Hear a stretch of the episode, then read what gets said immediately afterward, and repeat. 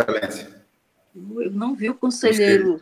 É, deixa eu cumprimentar, então, porque fiz até referência às suas conselheiras que eu não tinha visto o conselheiro Ribamar. Bom dia, conselheiro Ribamar. Desculpe a Bom dia, conselheira Dulce. Bom dia. Bom dia. Conselheira Maria de Jesus. Com a relatora, excelência. Então ficou a unanimidade nos termos do voto da conselheira relatora. Com a palavra, a conselheira Nalu Maria Lima Gouveia, com processo 140.529.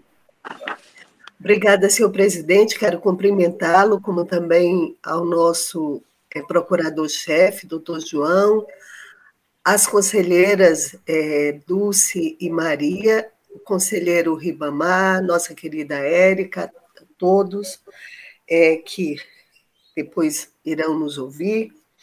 É, Trata-se de consulta protocolada nesse Tribunal de Contas em 5 de 5 de 2021, formulada pelo presidente da Câmara Municipal de Capixaba, o senhor Hamilton Cunha da Costa, no qual procura dirimir dúvidas acerca da possibilidade de atualização do valor pago a título de auxílio alimentação, bem como dos valores referentes ao salário dos funcionários da educação municipal com base no índice do IPC, sem desrespeitar a lei complementar Diante disso, o consulente solicita o posicionamento dessa Corte de Contas é, frente à sua dúvida.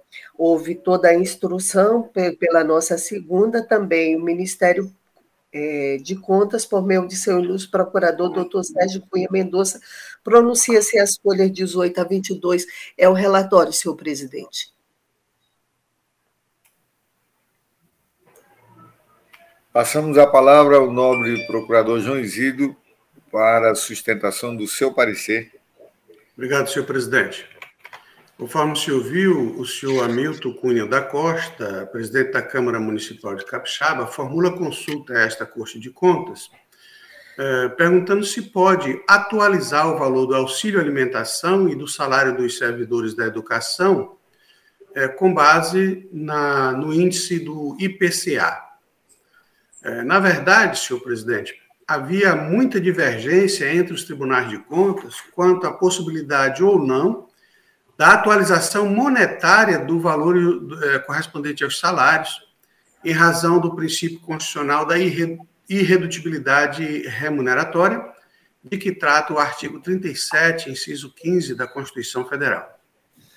É, e também, por consequência, ao poder de compra e ao direito adquirido, também artigo 37, incisos 10 e 36, respectivamente.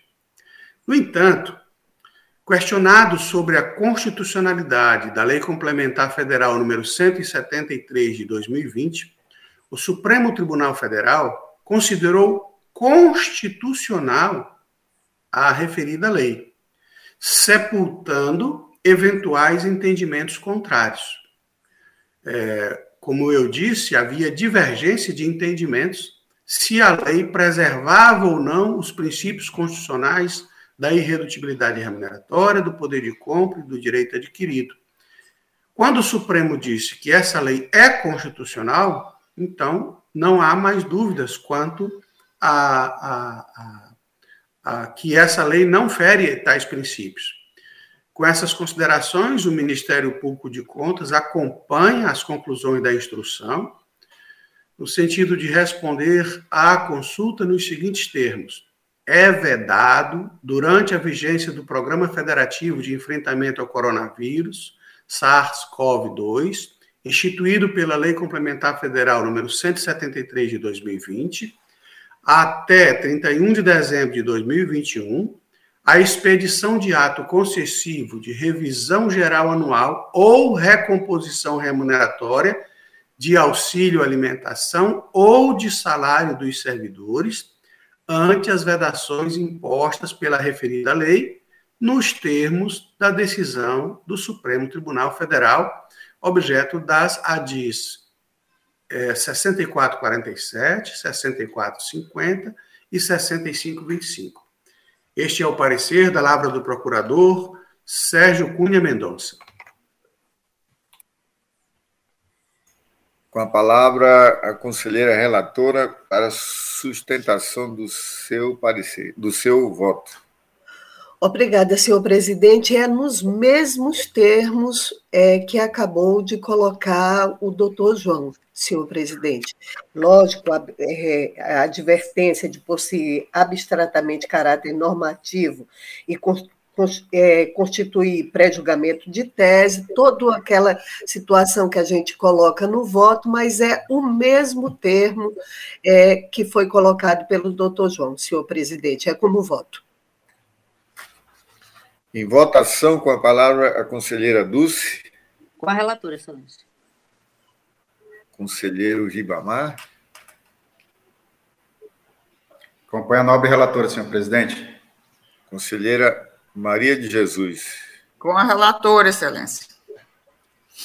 Bom, ficou a unanimidade nos termos do voto da conselheira relatora.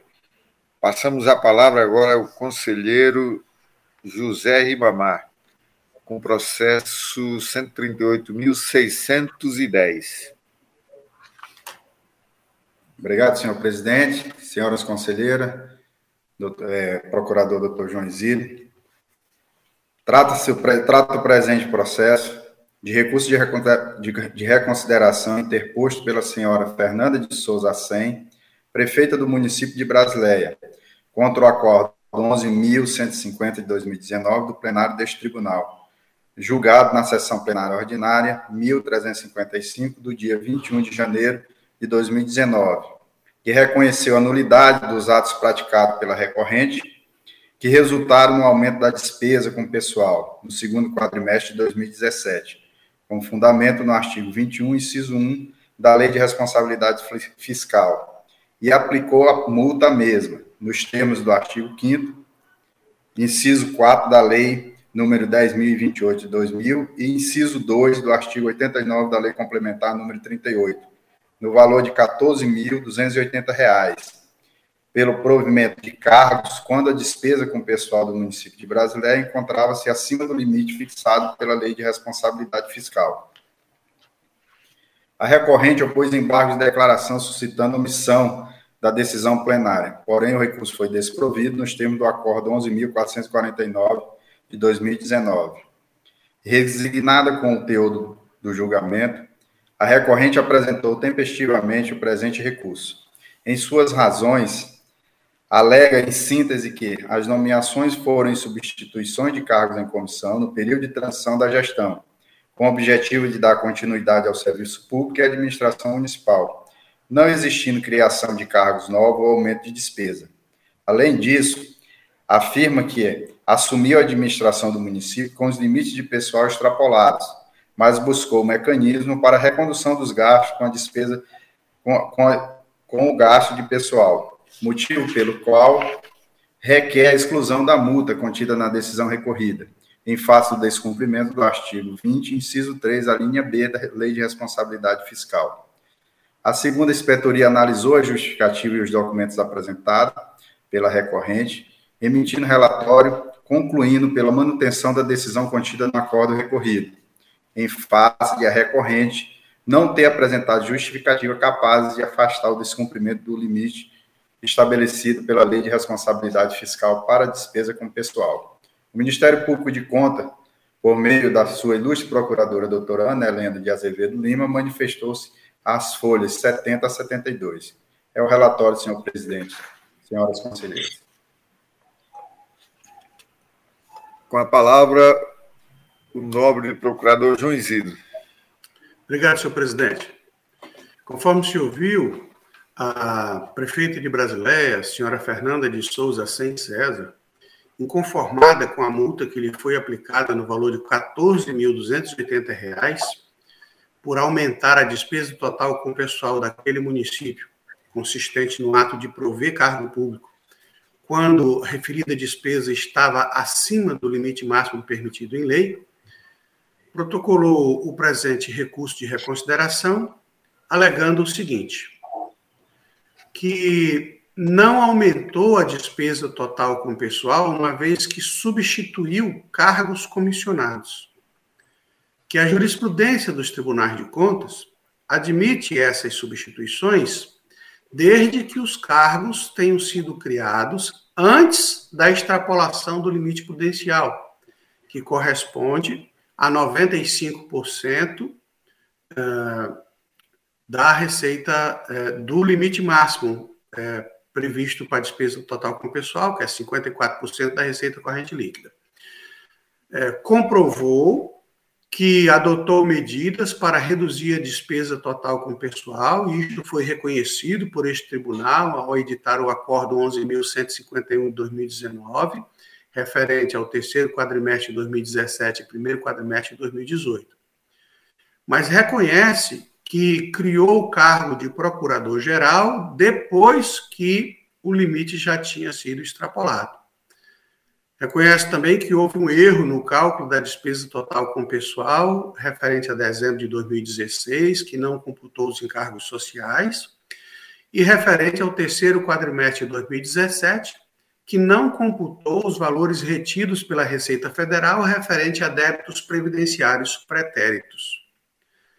Afirma, finalmente, que o escopo do processo, que era simplesmente analisar o segundo quadrimestre de 2017, foi ampliado para todo o exercício de 2017, que isso implica em bis e idem, já que englobou períodos objetos de outros processos é, já autuados por este tribunal. A análise técnica é, argumenta o seguinte: as alegações de ampliação do escopo e de erro de cálculo da despesa total com pessoal já foram refutados no processo recorrido. Que o aumento da despesa total com pessoal no período não se limita à substituição de cargos em comissão, nem se adequam às exceções previstas no artigo 22, parágrafo único da Lei de Responsabilidade Fiscal. O Ministério Público de Contas observa que, embora não alegado pela gestora, é, é, foi, foi constatado que o PIB de 2016 foi negativo. Portanto, houve uma ampliação do prazo para ajuste, que ao invés de dois quadrimestres passou a ser quatro quadrimestres, e que esse prazo se encerrava no primeiro quadrimestre de 2018. E esse fato, inclusive, já foi reconhecido por este tribunal ao editar o Acordo 11.151-2019. Portanto, pelo princípio da autotutela, o Ministério Público de Contas pede a exclusão da multa aplicada. Este é o parecer da lavra da procuradora Ana Helena de Azevedo Lima. Passamos a palavra ao nobre conselheiro relator José Ribamar. Obrigado, senhor presidente. Meu voto também é no mesmo sentido, pelo conhecimento do recurso de reconsideração, por ser próprio, tempestivo e no mérito, dar-lhe provimento para reformar a decisão proferida no Acordo 11.150 de 2019, no plenário desta Corte, julgado na sessão ordinária 1355, do dia 21 de fevereiro de 2019, excluindo a multa aplicada à gestora. 2. Pela notificação da recorrente, para que continue a observar o percentual da despesa com pessoal previsto no artigo 20, inciso 3, a linha B da Lei de, da lei de, da lei de Responsabilidade Fiscal pelo envio de cópia desta decisão à DAF para acompanhamento e à Câmara Municipal de Brasileia para conhecimento. E após as formalidades de estilo, pelo arquivamento dos autos, é como voto, senhoras conselheiras. Em votação, com a palavra a conselheira Dulce. É, senhor presidente, eu vou conhecer do recurso, mas no mérito vou negar-lhe provimento, porque o prazo ao que o Ministério Público ele faz referência que é o prazo quadruplicado, é o tempo que a lei permite excepcionalmente ao gestor para ele adequar né, o limite dos seus gastos. Esse artigo da lei não autoriza o gestor, enquanto os seus gastos estão acima, fazer contratação dessa espécie. Então, nesse sentido, eu conheço do recurso, mas no mérito eu nego-lhe provimento, mantendo a decisão anterior. Conselheira Nalu Gouveia. Eu voto com o relator, senhor presidente. Conselheira Maria de Jesus. Excelência, eu também acompanho o relator e, e, e até acrescentando que não, não, sei se isso foi visto no recurso, como se comportou a, a despesa de pessoal do, da, da Prefeitura de Brasileira daí para cá, porque também já temos decidido nesse sentido. Se se enquadra, a gente reconhece o para trás e tem, e tem retirado a multa. Então, por isso, eu também acompanho o voto do nobre relator. É, senhor presidente, só uma explicação, que na verdade são duas é, situações distintas, né? Que a conselheira Jesus está falando é o seguinte: a gente multa o gestor quando ele está acima do limite no decorrer da sua gestão, ele vai adequando e vai reduzindo. Então, no recurso, quando ele prova que ele está reduzindo, então a gente retira. Esse processo não é sobre né, limites ultrapassados. Esse processo, a gestora foi multada porque ela fez contratação, são coisas, matérias totalmente distintas. Ela fez contratação quando o seu limite de gastos com o pessoal não permitia. Então, não é a hipótese, só, só esclarecendo, tá, senhor presidente? Obrigado. Bom, mantém o voto, então uhum, fica por, maioria. maioria nos termos do voto do conselheiro relator.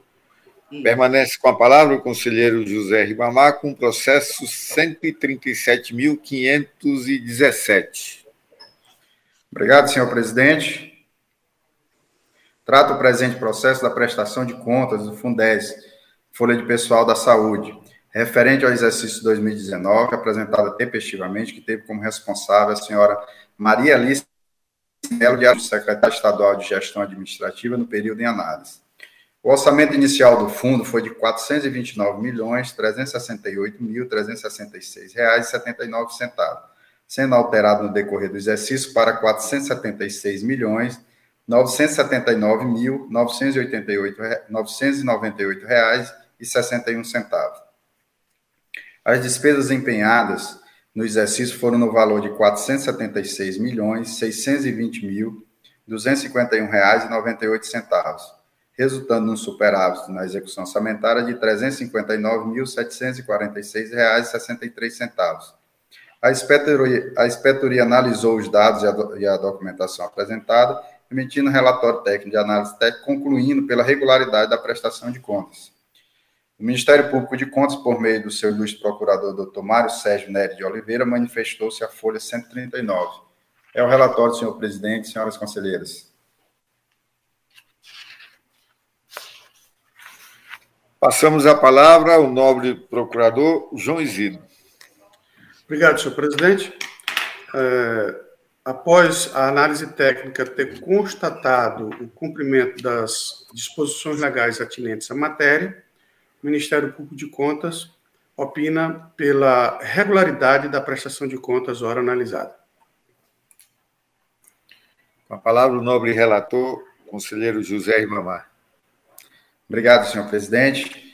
O voto é no mesmo sentido, por julgar regulares, nos termos do artigo 51, eh, inciso 1 da Lei complementar estadual número 38, as contas do Fundez, Folha de Pessoal da Saúde, é, da, da, SGA, é, de, é, de responsabilidade da SGA, referente ao exercício de 2019, de responsabilidade da senhora Maria Alice de Melo Araújo, secretária estadual de Gestão Administrativa no período, após as formalidades de estilo, pelo arquivamento dos autos.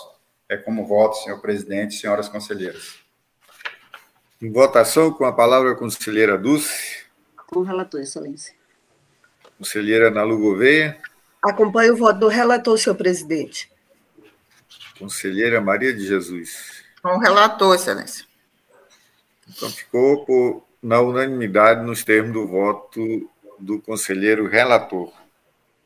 Continua com a palavra conselheiro Ribamar, com o processo 137.479.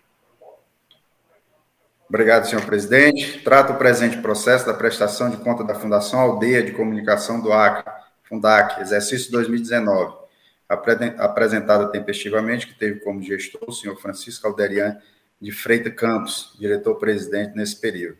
O orçamento da, Funda, da Fundac foi de 300 mil reais, não, não sofrendo alteração no decorrer do exercício.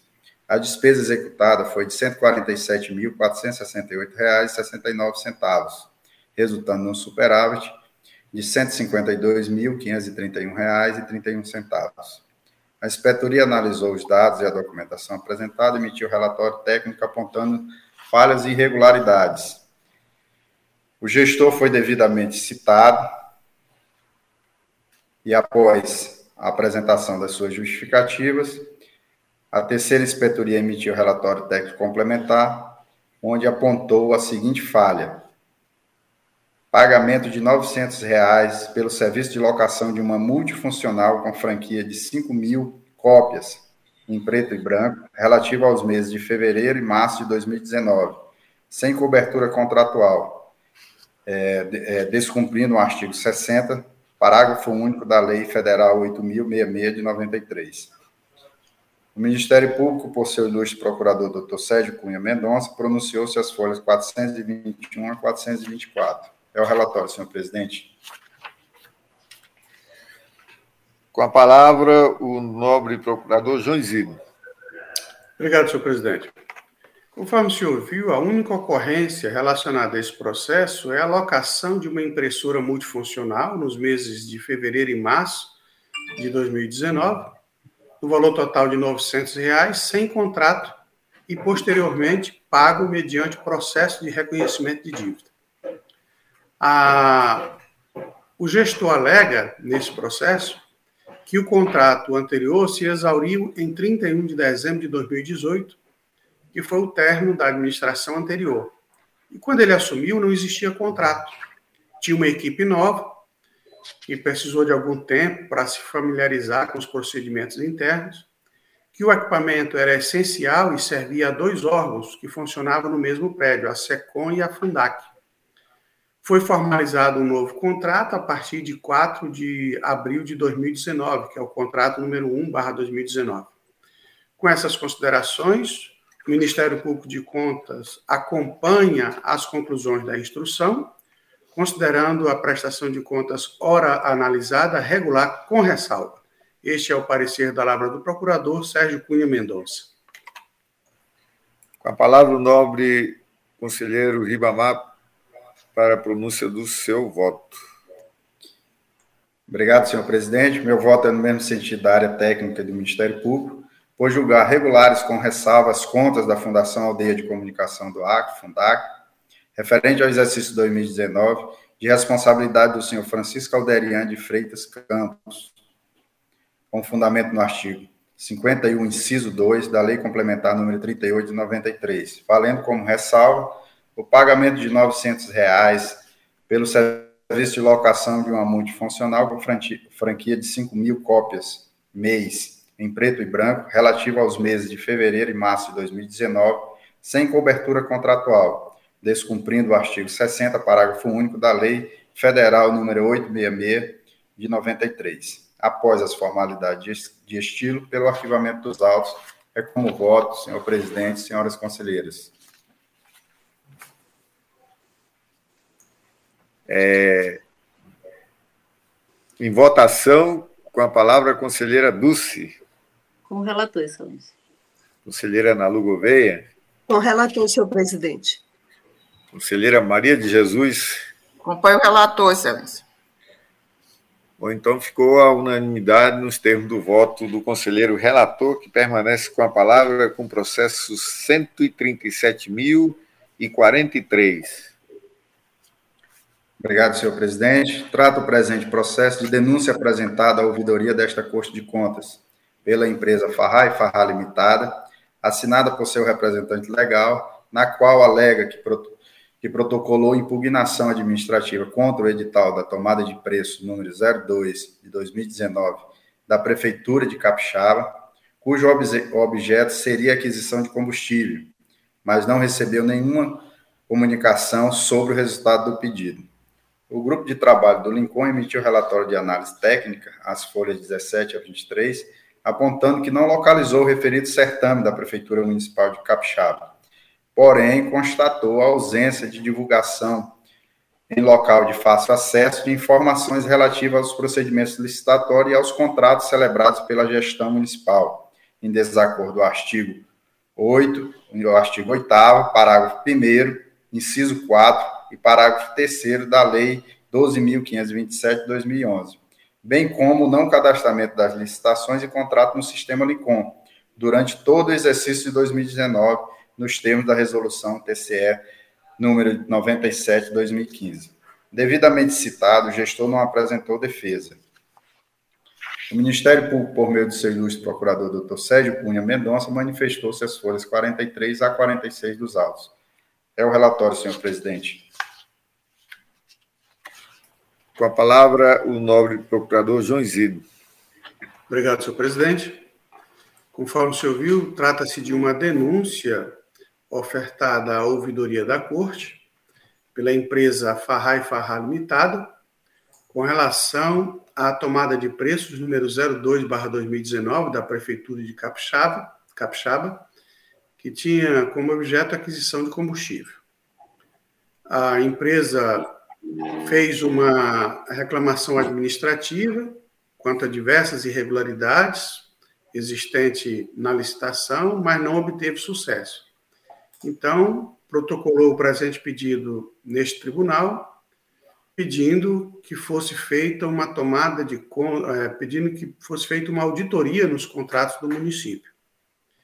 A análise técnica constatou a inexistência de divulgação em local de fácil acesso ou em sítio eletrônico da administração de informações referentes a procedimentos licitatórios inclusive os respectivos editais e resultados, bem como todos os contratos celebrados.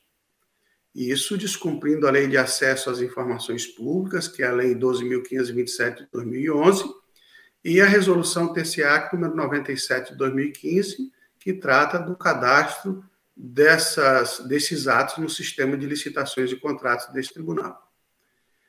É, o Ministério Público de Contas observa que, quanto à não publicação dos atos no sistema de licitações e contratos deste tribunal, já existe um processo, que é o 135.387, que trata da ausência de cadastro no LICOM de todos os contratos da origem referente ao exercício de 2019. Então, resta é, para apurar nestes autos apenas o descumprimento à Lei de Acesso à Informação, que é a Lei 12.527 de 2011.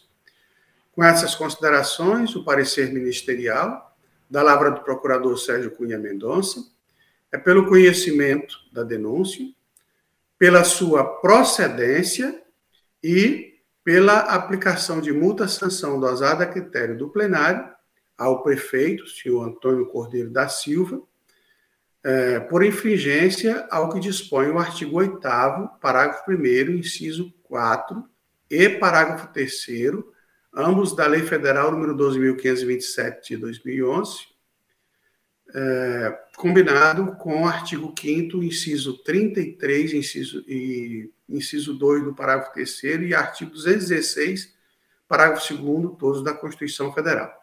Este é o parecer, senhor presidente, senhoras e senhores conselheiros. A palavra o nobre relator conselheiro José Ribamar. Eu voto no mesmo sentido, senhor presidente, pelo conhecimento da denúncia formulada pela empresa Farrai Farrai e no mérito pela sua procedência para aplicar multa no valor de R$ 3.570 ao senhor Antônio Cordeiro da Silva, prefeito do município de Capixaba, nos termos do inciso 2, artigo 89 da Lei Complementar Estadual número 38, em face da ausência injustificada de divulgação das licitações e contratos em local de fácil acesso, descumprindo o artigo 8 parágrafo 1 inciso 4 e parágrafo 3 da Lei Federal número 12.527 de 2011. Pelo encaminhamento à DAF para acompanhar as medidas a serem tomadas pela Prefeitura Municipal de Capixaba a respeito da publicação adequada e divulgação das licitações e contratos no portal da transparência. Após é, pelo envio de cópia desta decisão à empresa denunciante para a ciência, após as formalidades de estilo, pelo arquivamento dos autos. É como voto, senhor presidente, senhoras conselheiras. Em votação, com a palavra a conselheira Dulce. Acompanho o relator, excelência. Conselheira Nalu Gouveia. Com o relator, senhor presidente. Conselheira Maria de Jesus. Acompanho o relator, excelência. Bom, ficou a unanimidade nos termos do voto do conselheiro relator. É, passamos a palavra agora à conselheira Maria de Jesus, com processo 137.642. Obrigada, excelência. Trata, então, o presente processo de denúncia apresentada pela empresa Omega Caireli, referente ao procedimento licitatório do pregão presencial número 81 de 2020, realizado pela Secretaria de Estado de Saúde. A licitação de que trata a presente denúncia tem como objeto a contratação de empresa para prestação de serviços de locação de veículos com motorista, do tipo caminhonetes, visando prestar apoio logístico necessário às unidades administrativas e hospitalares da Secretaria de Estado de Saúde nos municípios de Rio Branco, Assis Brasil, Chapuri, Sena Madureira, Manuel Urbano, Tarauacá, Feijó, Plácido de Castro e Acrelândia. A denunciante informa que o edital do pregão presencial número 81, 2020 da CESAC possui cláusula restritiva, pois foi exigida a comprovação do domínio dos veículos, impedindo que a licitante, ora denunciante, comprove a disponibilidade por outros meios, tipo contrato de locação, cessão, etc., estando em desacordo com o artigo 30, parágrafo 6 da Lei 8.666 de 1993. A empresa impugnou o edital do certame, sendo apresentada a resposta pela equipe da, da CESACRE, no sentido de que não haveria alteração na exigência de comprovação de domínio dos veículos. A denunciante solicitou tutela de urgência com o intuito de impedir o andamento do processo licitatório, visando evitar ato antieconômico e ilegal que venha causar prejuízo ao erário estadual, alegando que, abre aspas, como há probabilidade de exigência de comprovação de domínio dos veículos, como única forma de comprovar a habilitação dos licitantes, tem a probabilidade de ser cláusula restritiva de direitos, de acordo com o artigo 30, parágrafo 6 da Lei de Licitações. Fecha aspas. A denunciante embasa seus argumentos nos seguintes documentos: Acordo do TCU, número 629 de 2014, das folhas 29 a 40, exame prévio de edital TCE São Paulo, é, as folhas 131 a 145, parecer do Ministério Público de Contas do Estado de Minas Gerais, folhas 118 a 130, edital do pregão presencial número 81, as folhas 41 a 117, e ofício de resposta à impugnação ao edital, as folhas 17 e 18 dos autos. Os autos foram distribuídos a esta relatora no dia 23 de junho de 2020 e imediatamente encaminhado à Diretoria de Auditoria Financeira e Orçamentária DAFO para instrução com a urgência necessária.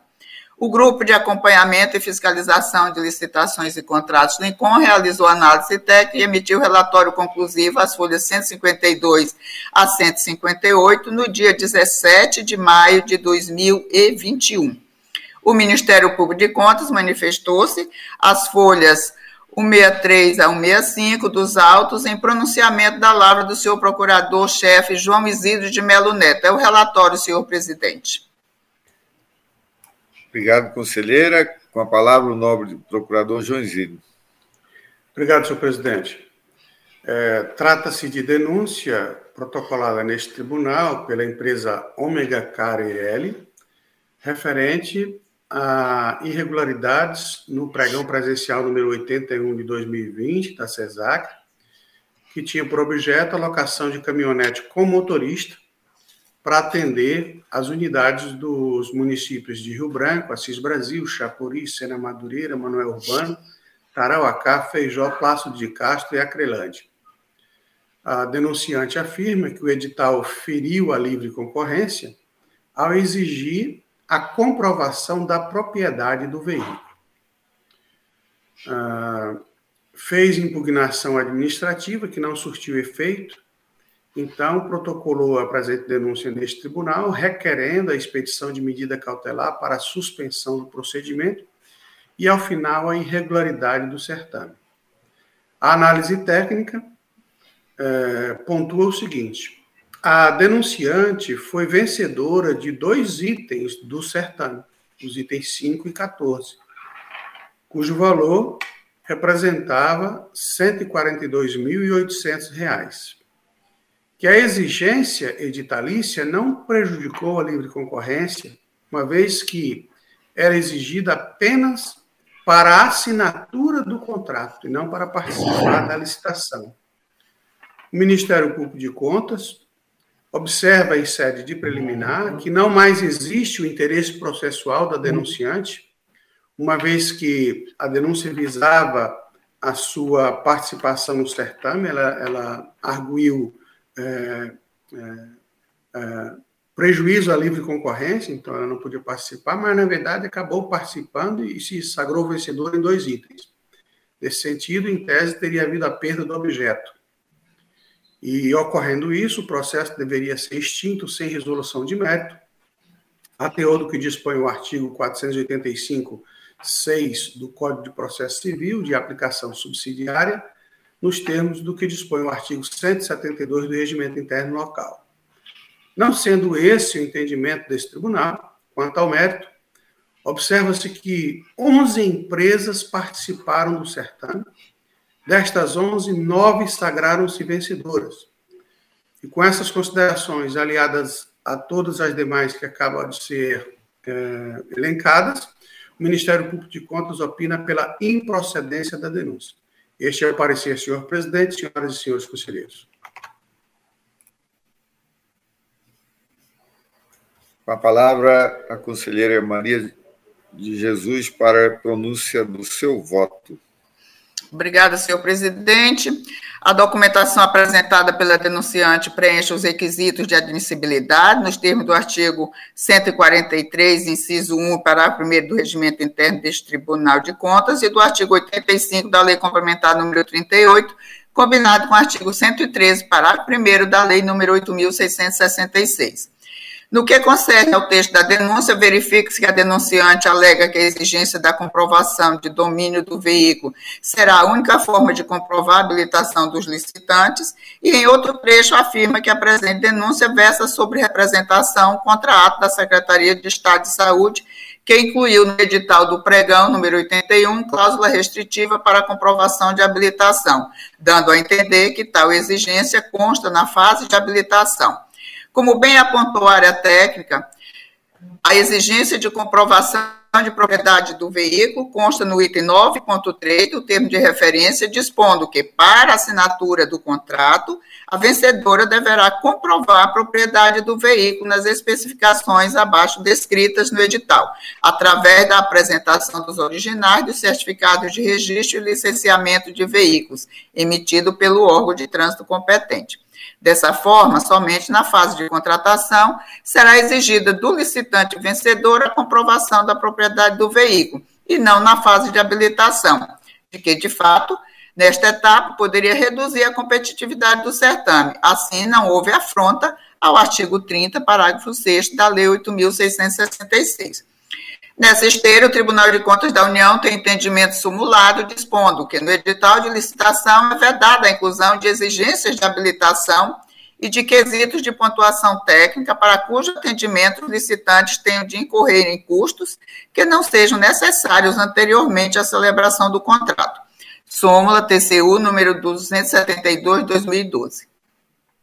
Em resposta ao pedido de impugnação apresentado pela empresa Ômega Cairelli, a Secretaria de Estado de Saúde justificou que se faz necessária a obrigatoriedade da comprovação de propriedade dos veículos por parte da contratada, em razão de inúmeros problemas ocorridos em contratações anteriores deste objeto e também considerando os apontamentos realizados pelo controle interno do órgão.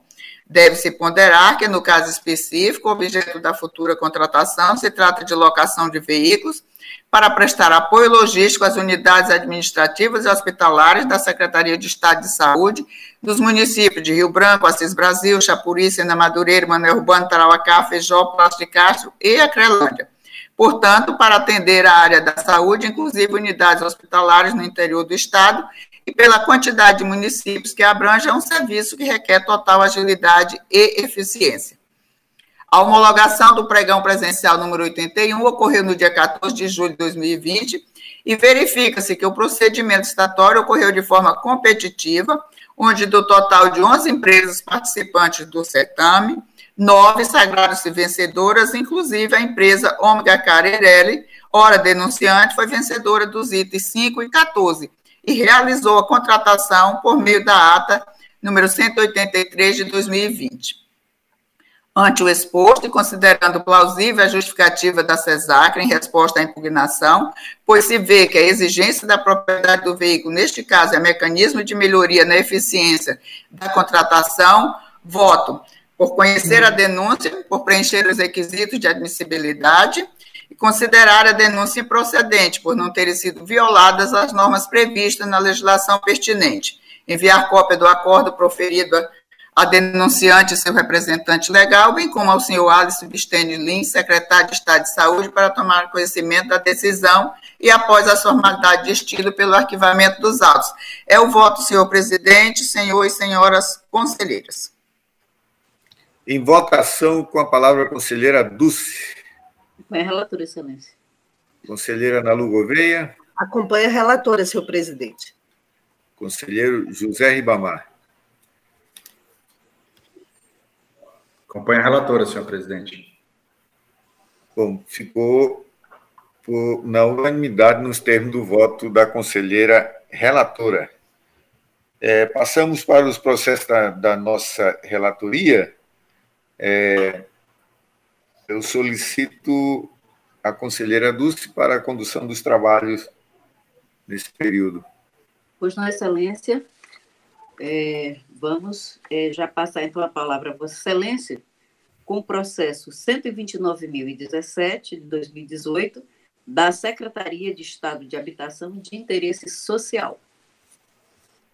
Vossa Excelência está com a palavra. Obrigado, conselheira Dulce.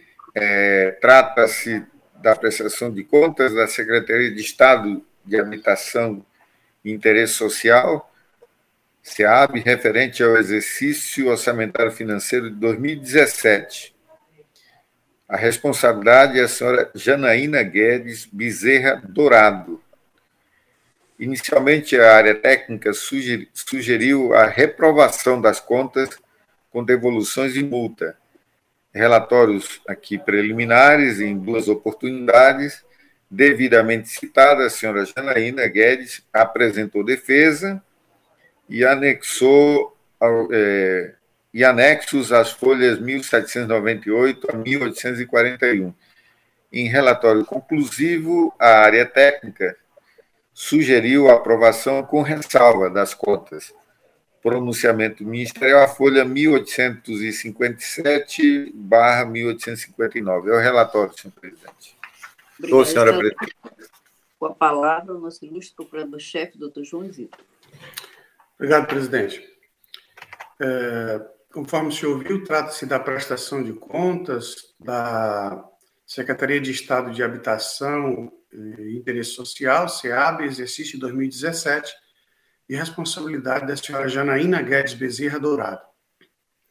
Neste processo, a única ocorrência é a inexistência do inventário analítico de bens imóveis. A gestora custou um nada consta, quando deveria ter costado esse inventário. Ocorre que o balanço patrimonial registra bens imóveis no valor de 244 milhões 922 mil 314 reais e 69 centavos. A comprovação desses bens se faz através do inventário. Não apresentando o inventário, não haveria comprovado os bens.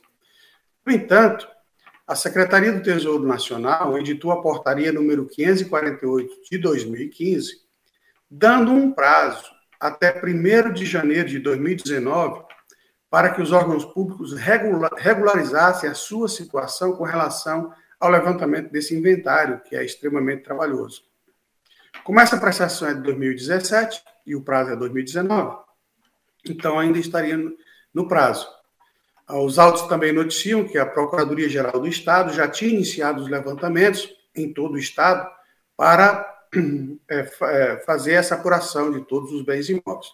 Com essas considerações, o parecer ministerial é pela regularidade com ressalvas da prestação de contas ora analisada. Este é o parecer da palavra do procurador Sérgio Cunha Mendonça. Com a palavra o conselheiro relator. Obrigado, conselheira Dulce. É, o entendimento é o mesmo da área técnica e do Ministério Público de Contas, é pela regularidade com ressalva da prestação de contas da Secretaria de, da SEAB, né? Referente ao exercício orçamentário financeiro 2017, a responsabilidade é da senhora Janaína Guedes Bezerra, em face da falha formal na elaboração do inventário analítico de bens imóveis, pela notificação da senhora Janaína Guedes do resultado deste julgamento e, logo em seguida, pelo arquivamento dos autos. É o voto, senhora presidente. presidente Obrigada, senhor relator. Em votação, conselheiro Nalu. É, acompanho o relator, senhor, senhora presidente. Conselheiro Ribamar. Acompanho o relator, senhora presidente. Conselheira Maria de Jesus. Com o relator, excelência. Decidiu-se por unanimidade, nos termos do voto do conselheiro relator, que permanece com a palavra, agora com o processo 140.346. Trata-se da prestação de contas das, da zona de processamento de exportação do, do Acre, ZPE, ela é um SA, né?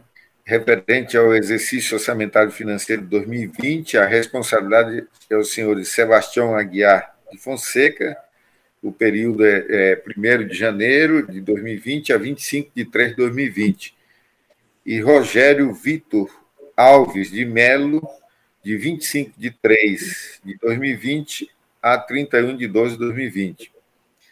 Relatório preliminar, as folhas 137/140 opinou pela regularidade das contas. Sem citações, pronunciamento ministerial, folha 45. É o relatório, senhor. Obrigada, senhor relator. Com a palavra, o nosso procurador-chefe do Ministério Público de Contas. Obrigado, senhora presidente. É, parecer ministerial segue a mesma conclusão da instrução é, pela regularidade da prestação de contas hora analisada. Obrigada, senhor procurador. Com a palavra, o conselheiro relator. Seu microfone. É, o entendimento é o mesmo, senhora presidente, do parecer ministerial pela regularidade da prestação de contas e, logo em seguida, pela notificação dos responsáveis do resultado deste julgamento é, e, após as formalidades de estilo, pelo arquivamento dos autos. O voto, senhor. Obrigada, senhor relator. Em votação, conselheiro Nalu. Acompanho o relator, senhora presidente. Conselheiro Ribamar. Com o relator, excelência. Conselheira Maria de Jesus. Com o relator, excelência. Decidiu-se por unanimidade, nos termos do voto do conselheiro relator, que permanece com a palavra, agora com o processo 137.466. Obrigado, conselheira Dulce. Trata-se da prestação de contas do Instituto de Previdência do Estado do Acre, é, referente ao exercício orçamentário financeiro de 2019. A responsabilidade é os senhores Alessio Dias, do dia 1 de 1 de 2019 a 11 de 4 de 2019.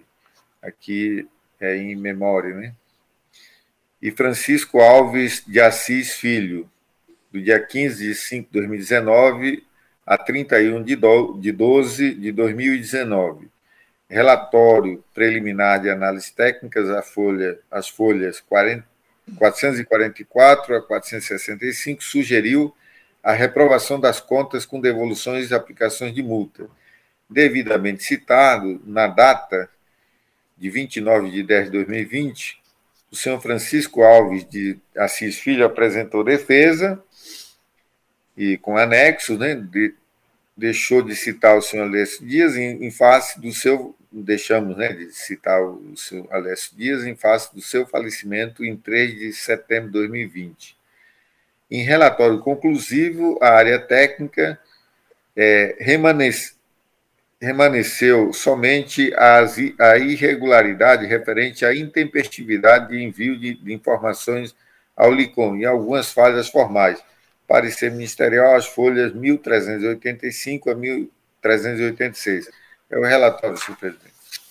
Obrigado, senhor relator. Com a palavra, nosso ilustre procurador-chefe do Ministério Público de Contas. Obrigado, senhora presidente. É, conforme o senhor viu, trata-se da prestação de contas do Acre Previdência, exercício 2019. É, neste processo, a área técnica constatou a publicação intempestiva do contrato número 12/2017 e o seu segundo termo aditivo. E isso descumprindo as normas do artigo 61, parágrafo único da Lei das Licitações, que é a Lei 8666 de 93. Noticia também que esses atos, tanto o contrato quanto o seu aditivo, não foram publicados, aliás, foram publicados intempestivamente no sistema de licitações e contratos deste tribunal, é, inobservando, assim, usar o artigo 1 parágrafo 3 da resolução TCAC número 97/2015. E finalmente, noticia que o parecer do controle interno não atendeu a todos os requisitos previstos no manual de referência, sexta edição, a que se refere à resolução TCAC número 87/2013, por não atender especificamente o que dispõe as letras B, C e D do item 14 do anexo 6 ao referido manual. É, a defesa do senhor Francisco Assis Alves Filho admite as ocorrências de intempestividade com relação ao contrato e ao segundo termo aditivo, mas informa que a sua responsabilidade é, cinge-se apenas ao segundo termo aditivo. É, e que o, o outro gestor, o senhor Alessio Dias, faleceu em 3 de setembro de 2020. Com essas considerações, o parecer ministerial é pela irregularidade da prestação de contas hora analisada e pela aplicação de multa sanção dosada a critério do plenário ao senhor Francisco Assis, Francisco Alves de Assis Filho, é, por descumprimento da resolução TCA número 97/2015, é, de acordo com a autorização incerta no artigo 89, inciso 2 da Lei Orgânica deste Tribunal. Este é o parecer, senhora presidente, senhoras e senhores conselheiros. Obrigada, senhor procurador-chefe. Com a palavra, o conselheiro relator.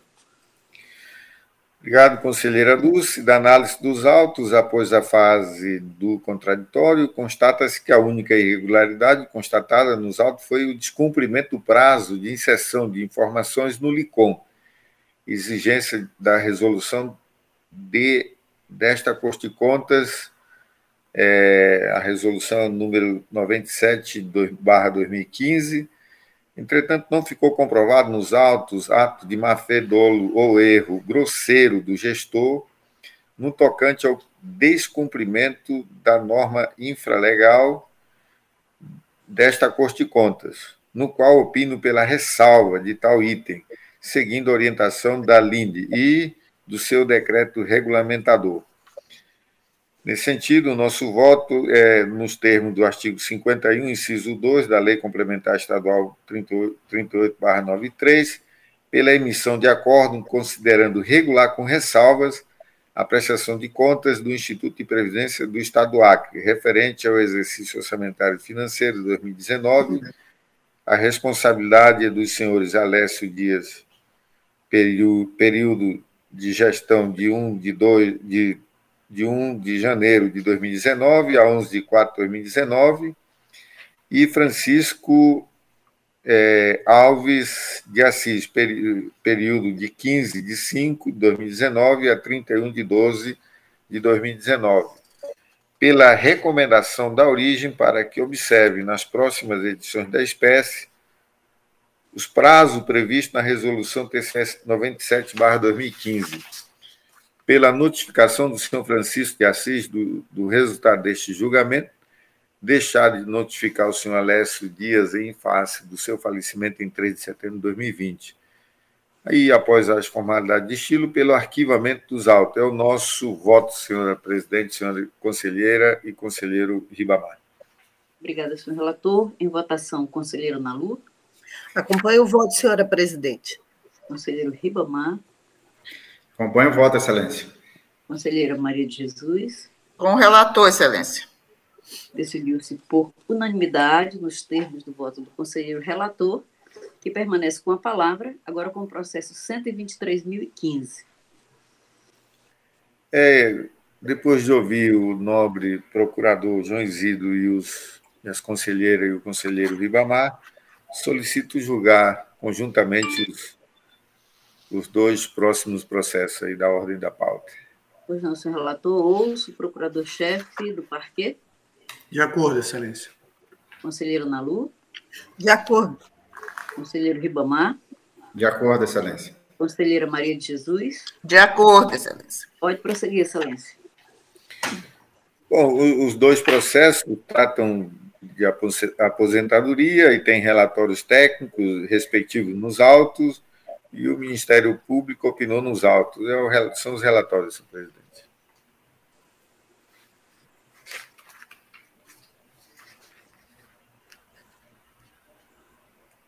É... A palavra. Pois não, conselheiro? Já terminou? Com a palavra, Já. o nosso ilustre procurador-chefe, doutor João Isidro. Obrigado, senhora presidente. É, considerando que a, a, área técnica noticia que em ambos os processos as aposentadorias da servidora Marli da Silva Oliveira e do da servidora Roseli Aparecida Silva Soares Pessoa obedeceram às normas legais atinentes à matéria. Os pareceres ministeriais em ambos os processos são pela, é, pelo registro neste âmbito. É, são os pareceres, senhora presidente, senhores e senhoras conselheiros. Obrigada, senhor procurador-chefe. Com a palavra, o conselheiro relator.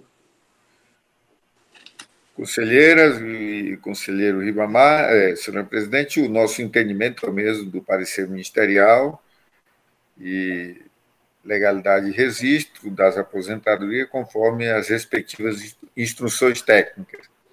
Encaminhar cópias dos feitos para as providências cabíveis ao Acre Previdência, notificar as partes interessadas dos resultados dos julgamentos, em seguida pelo arquivamento dos autos. São os votos, então. Obrigada, senhor relator. Em votação, conselheiro Nalu. Acompanho os votos, senhora presidente. Conselheiro Ribamar. Também acompanho os votos, excelência. Conselheira Maria de Jesus. Com o relator, excelência.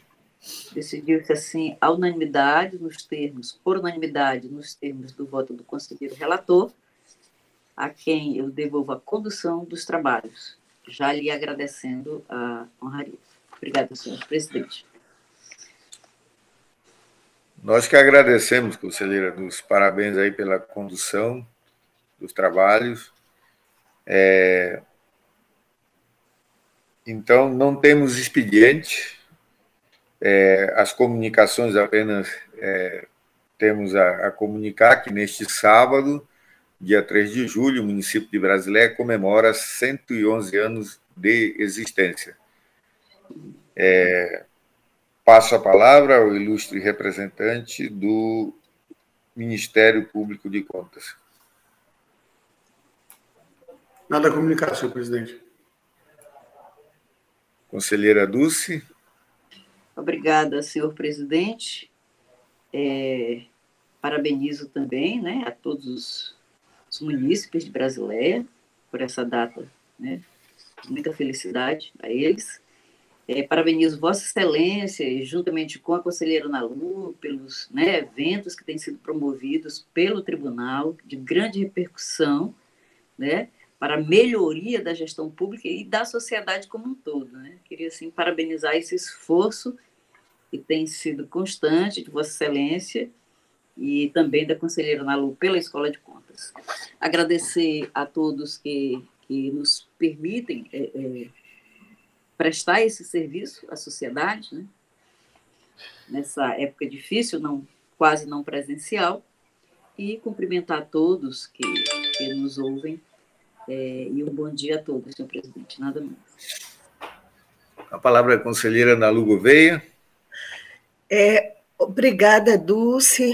É, eu, eu, eu também queria parabenizar, senhor presidente, a todos nós, dizer que é um prazer estar tá vendo todos e todas, mesmo que seja por aqui, com saúde, graças a Deus, e também é, só comunicar que dia 7 nós vamos ter um evento muito importante, que é a palestra do, do doutor, é, professor, doutor Sérgio é, Roberto, sobre o Fundeb, esse novo Fundeb.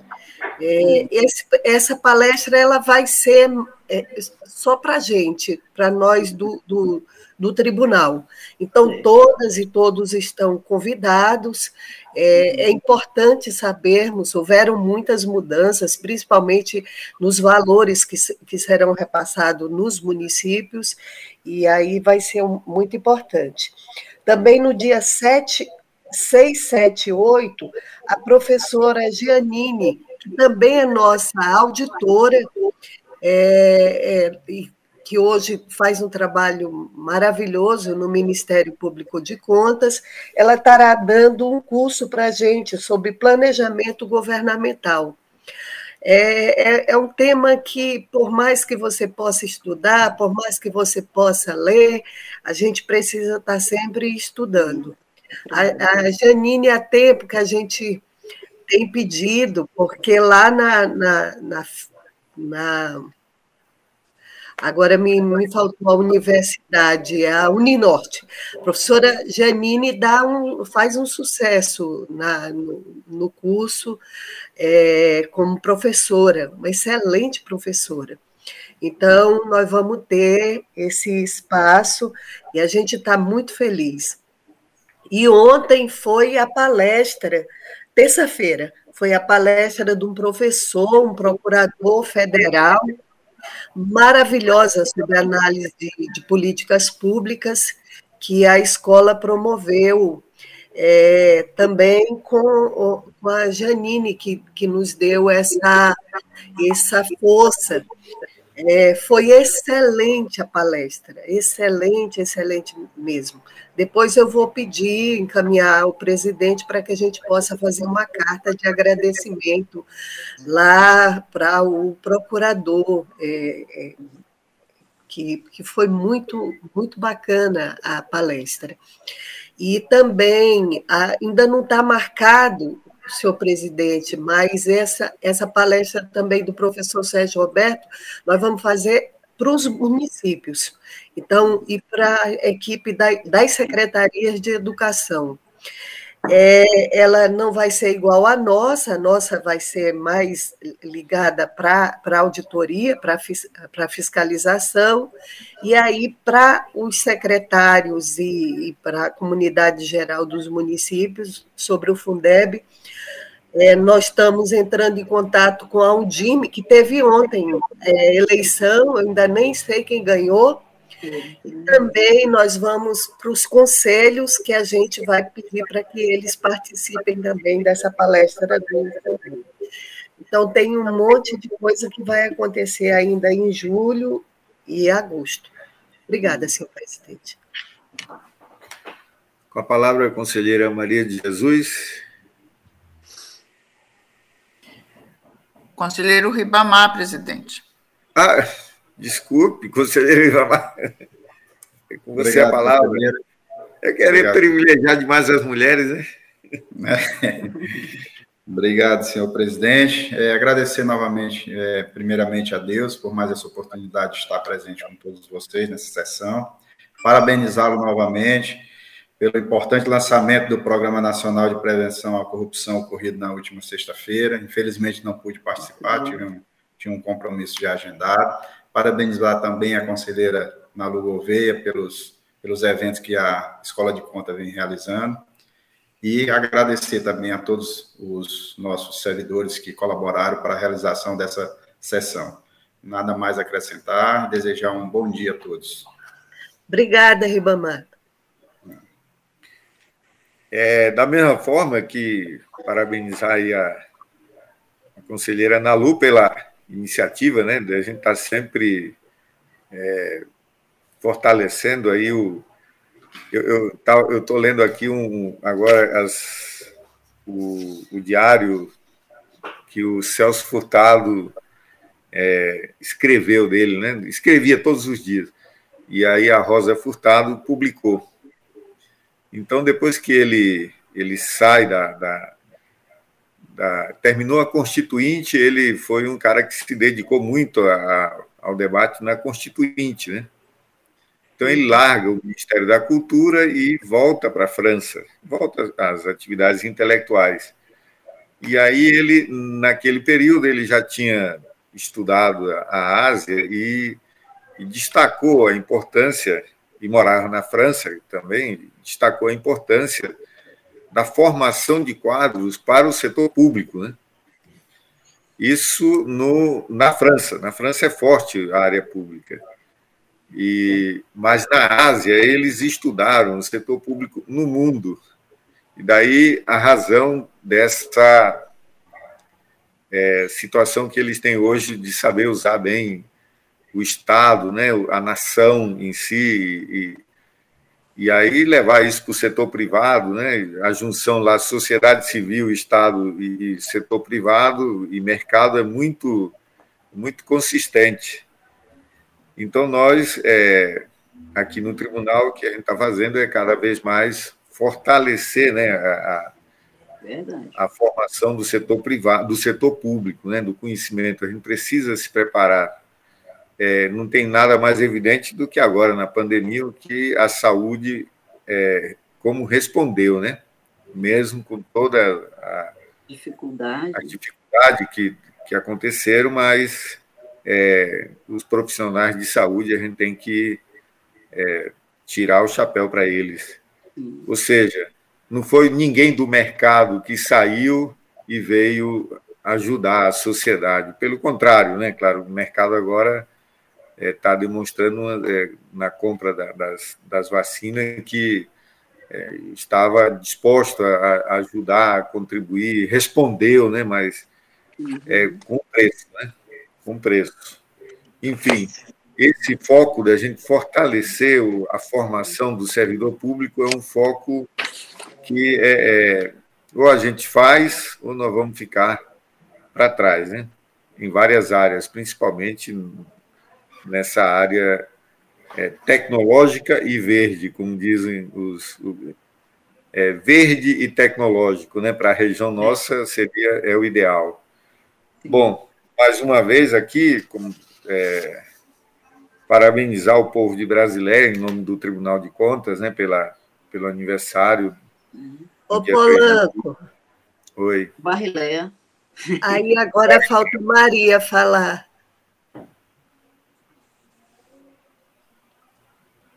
Sim. A Maria não falou? A Maria falou sim. Não, Falou? Ela passou para o Ribamar, porque faltava o Ribamar. É. Foi, conselheira? Foi, excelência, mas não tem problema não. Pode continuar a sua fala. Bom, é, é, mas é isso, é parabenizar a, a, o nosso povo da fronteira, né? E, é, temos o privilégio de ter vindo de lá e, e claro que acho que no, no sábado talvez eu não esteja lá, mas no, no, na sexta-feira, amanhã, estou querendo ir lá participar. É, e sábado, é, no final da tarde, estarei de volta, mas... Pedir a dona Berta um bom massacro. Bom massacro, é. A fronteira tem essas características, né, de, de ser uma região bem... É interessante ali a fronteira, porque tem muita gente... Eu tenho um período que é, ficar me questionando por que tem tanto é, cearense, português, do outro lado, né? É, libaneses e tal. A cobirra é um pouco isso, né? É porque no período da borracha, é, quem morava em Brasileia e queria ser independente, vender a borracha direto para Manaus ou Belém, se morasse em Brasilé, tinha o mesmo, e levava a borracha para Manaus, tinha o mesmo preço de Brasilé. Ou seja, havia um monopólio entre a casa aviadora e, e, a, e os seringalistas. Quando iam para a Bolívia, aí podiam exportar, né? Podiam exportar. Daí essa motivação de ter muita gente do outro lado com é, essa essa herança. Então, é a festa da fronteira. Realmente, brasileiro é uma festa da fronteira. E é isso. Obrigado e passo a palavra. A, desculpe, conselheira Maria de Jesus, É com a senhora a palavra. Não, conselheiro, não precisava. O senhor já falou, já falou tudo, mas aproveito somente a oportunidade para parabenizá-lo também, a conselheira Nalu, por estarem atentos a, a, a tudo isso e, e promover esses eventos que, como o senhor mesmo falou, só vem nos fortalecer. Então, parabéns pelo, pelo trabalho de excelência que o senhor e a conselheira Nalu estão fazendo em prol da nossa instituição. E nada a comunicar, excelência. Obrigada.